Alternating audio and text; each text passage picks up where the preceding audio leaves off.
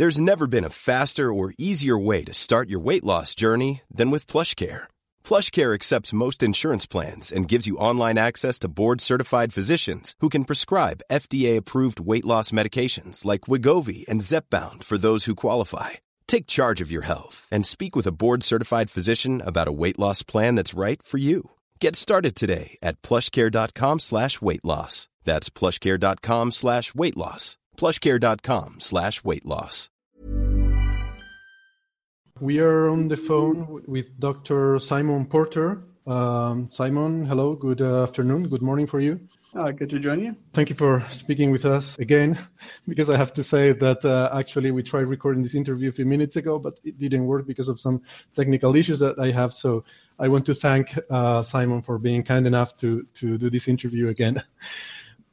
Okay, let, us start from the beginning. So, uh, New Horizons, it's gone past Pluto now, and it has been assigned a new target because it has some extra fuel on board, and we want to make use of that fuel to redirect the spacecraft to some other interesting place. Is that correct? Yes, yes. So, uh, you know, the mission always planned to try for another um, Kuiper Belt object after Pluto, As, because Pluto's, uh, as far as Kuiper Belt objects go, Pluto's pretty close to the Sun uh, but also Pluto's pretty atypical. It's the biggest KBO. So we wanted to go to a more typical KBO. We didn't actually know about it when we launched. In fact, we didn't know about it until last year because it took that long until actually until we were actually able to find one of these things. Uh, we looked as hard as we could from the ground um, using the, some really big telescopes, uh, but it didn't work. And we eventually had to go to the Hubble Space Telescope and ask for a ton of time to find uh, these objects and we found five KBOs. And it turns out that we could actually reach two of those. So NASA made the decision last week to go to uh, one of those, the PT1. So you didn't really search the whole sky, but just the area well, that was uh, along the path of uh, of New Horizons. Right. right. So we made a synthetic cloud of KBOs that the spacecraft could reach, and then said, "Okay, where in the sky are they?" And then we looked across that cloud.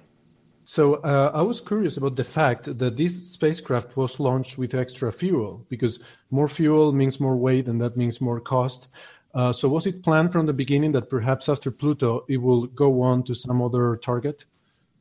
Yes, yes, um, and that was in the priorities um, from uh, you know NASA's external advisory uh, had, had proposed had really recommended very strongly to NASA uh, to do a Pluto Kuiper Belt mission, to a Pluto flyby fallby Kuiper Belt mission.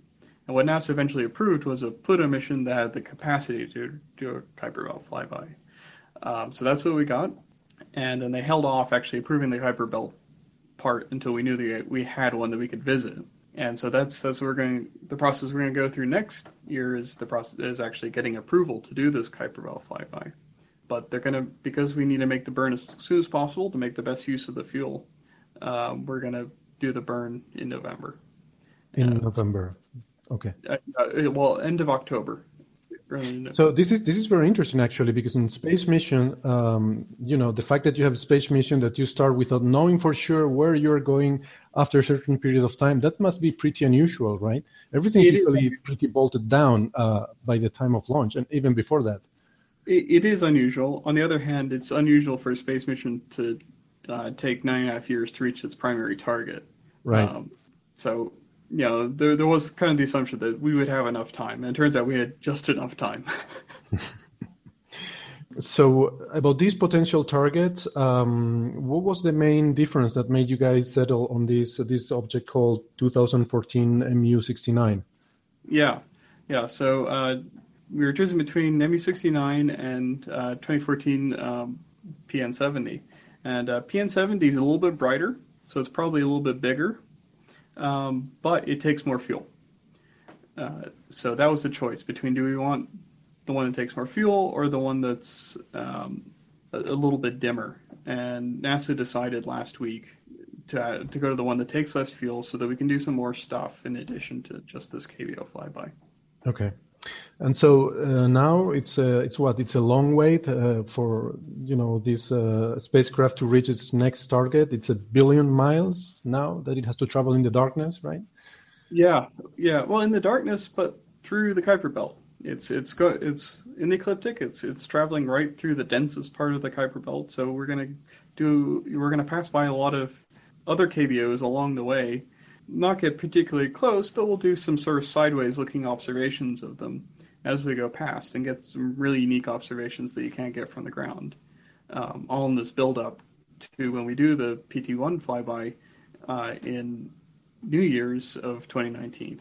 Mm-hmm. In New Year of 2019, this this was a coincidence, I'm assuming. Yes, yes, complete coincidence. Um, you know, we would have really preferred if the flyby was in the opposite time of the year. Uh, so, I mean, the Pluto flyby wor- worked out really well, and we did kind of plan it that way that it it was uh, right when Pluto was at opposition. So when Pluto was the furthest away from the sun, so we could do contemporary observations from the ground. Um, whereas in this case, uh, you know, it's going to be very hard to observe this object from the ground when the spacecraft is going past because it's going to be very close to the sun. Mm-hmm. Uh, but that's just the way it worked out. Okay, so you think uh, on the way there, uh, there's going to be also interesting observations of some other uh, some other targets uh, that will be observed from the distance. Yeah, yeah. So we're going to do these sidelong looks at the at a bunch of these. Uh, we're not quite sure how many. We have to decide that. so we're going to look at them basically. At, we're looking at them sideways, which is the way that you can never look at them from Earth. From Earth, you're always seeing them with the sun to your back, so you're like seeing them like a full moon. So you don't see any shadows, you don't see any information that tells you about what the terrain on the surface is like. Whereas if you look at it sideways, uh, you start to see shadowing effects. You, you see some maybe something about the shape. Yeah, so it's it's the difference between looking at a full moon and looking at a uh, quarter phase, and makes a huge difference in how the surface looks and what we can learn about the surface. Uh, in addition, we'll be closer to these than we are from the Earth by a large factor, so we'll be actually able to search for satellites. Oh, okay. Very nice, very cool stuff. Uh, congratulations. This is uh, very nice work uh, you guys are doing. Uh, keep it up. Thank you very much. Uh, you've been very kind and patient. and uh, good luck. All right. Thanks. When you make decisions for your company, you look for the no brainers. And if you have a lot of mailing to do, stamps.com is the ultimate no brainer. It streamlines your processes to make your business more efficient, which makes you less busy. Mail checks, invoices, legal documents, and everything you need to keep your business running with stamps.com. Seamlessly connect with every major marketplace and shopping cart. Schedule package pickups and see your cheapest and fastest shipping options from different carriers with rates up to 89% off USPS and UPS rates. And with the stamps.com mobile app, you can take care of mailing and shipping wherever you are. Make the same no-brainer decision as over 1 million other businesses with stamps.com. Sign up with code program for a 4-week trial plus free postage and a free digital scale. No long-term commitments or contracts. That's stamps.com. Code program.